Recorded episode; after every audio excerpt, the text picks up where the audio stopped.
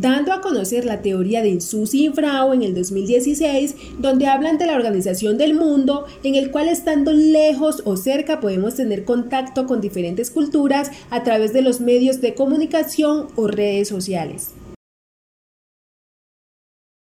Así como la teoría de Peña, Herrera y Salazar, quienes coinciden que los medios de comunicación deben estar fundados desde los propósitos democráticos. Con base a lo anterior, mi análisis reflexivo se centró en Radio Policía Nacional, una emisora de interés público de carácter institucional que pretende a través de su programación rescatar valores en la ciudadanía y propiciar lazos con la comunidad, fomentando la credibilidad y elevando el nivel sociocultural de los oyentes. Analizando su estructura organizacional, se evidencia una falta de continuidad en los espacios radiales,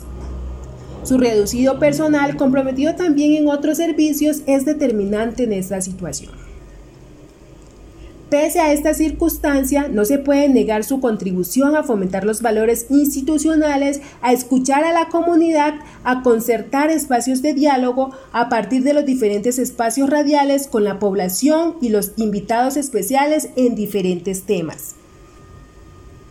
Se puede observar también un repunte en dignificar los derechos humanos, rescatar las tradiciones, generar cultura, educar a los oyentes y gestionar cambios en las condiciones de la comunidad con el apoyo interinstitucional de las entidades públicas aliadas con la Policía Nacional. Por último, en Radio Policía dan cumplimiento a lo señalado en el artículo 218 de la Constitución Política Colombiana cuyo fin primordial es el mantenimiento de las condiciones necesarias para el ejercicio de los derechos y libertades públicas, recordando buenas prácticas de los valores como la tolerancia y así asegurar que los habitantes de Colombia convivan en paz.